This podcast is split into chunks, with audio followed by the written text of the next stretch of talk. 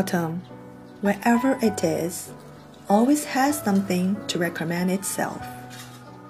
In North China, however, it is particularly limpid, serene, and melancholy. To enjoy its atmosphere to the full in the one time capital, I have, therefore, made light of traveling a long distance from Hangzhou to Qingdao, and thence to Beiping.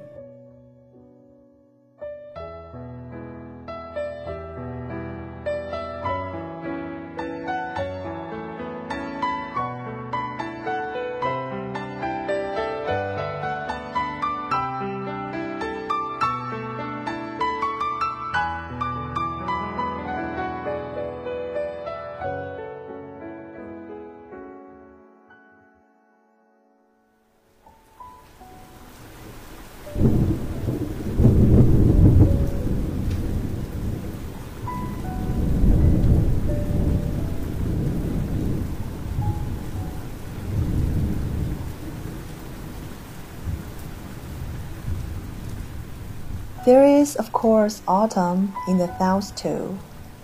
But over there, plants wither slowly. The air is moist, the sky pallid, and it is more often raining than windy. While muddling along all by myself among the urban dwellers of Suzhou, Shanghai, Xiamen, Hong Kong, or Guangzhou, I feel nothing but a little chill in the air, without even relishing to my heart's content the flavor, color, mood, and style of the season. Unlike famous flowers, which are most attractive when half opening, good wine, which is most tempting when one is half drunk. Autumn, however, is best appreciated in its entirety.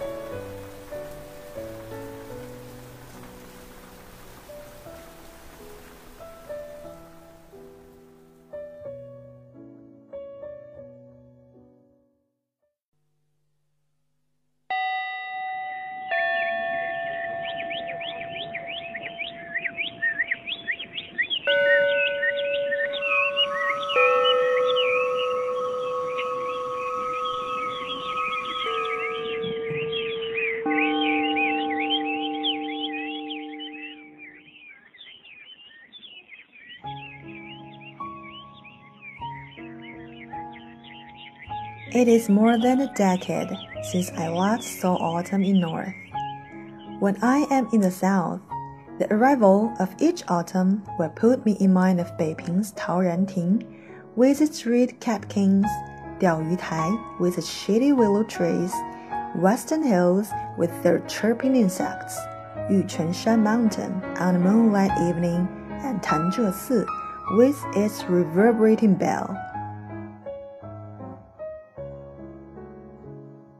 Suppose you put up in a humble rented house inside the bustling imperial city. You can, on getting up at dawn, sit in your courtyard, sipping a cup of strong tea, leisurely watch the high azure skies, and listen to pigeons circling overhead.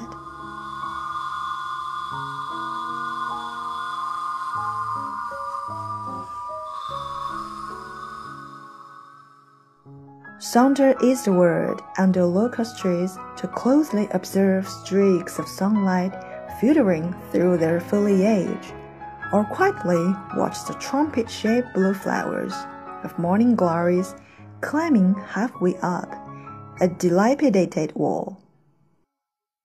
And an intense feeling of autumn will of itself well up inside you. As to morning glories, I like their blue or white flowers best, dark purple ones second best, and pink ones third best. It will be most desirable to have them set off by some tall thin grass planted underneath here and there.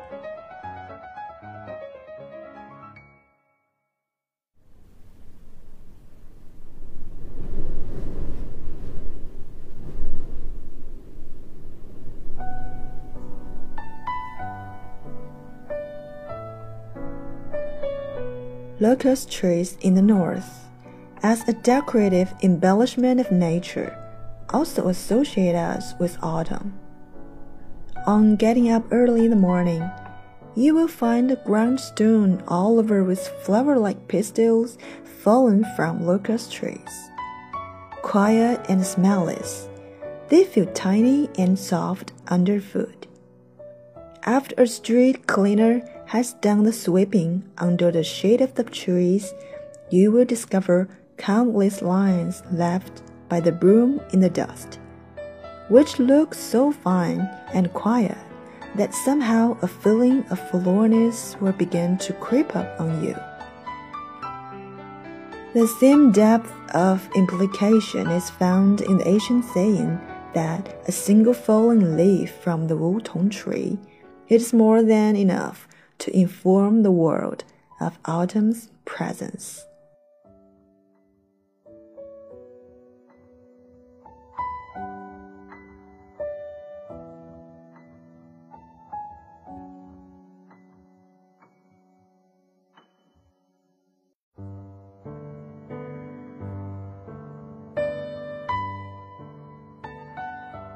感谢大家的收听， 我是你们的老朋友小思。今天带给大家的这篇来自于我国现代著名小说家、散文家、诗人郁达夫。《孤独的秋》创作于一九三四年八月。一九二七年四月十二日，蒋介石发动四幺二反革命政变。一九二七年四月十二日，直至一九四九年国民党败退台湾为止的这段时间。被称为“白色恐怖时期”。郁达夫为躲避国民党的恐怖威胁，1933年4月，他由上海迁居到杭州。1934年7月，郁达夫从杭州经青岛去北平，再次饱尝了故都的秋味儿，并写下了该文。《故都的秋》全文一千五百多字，运用了四十二个“秋”字来润色。北国之秋的清静和悲凉，也处处渗透着郁达夫消极与积极的情绪在纠结与斗争的痕迹。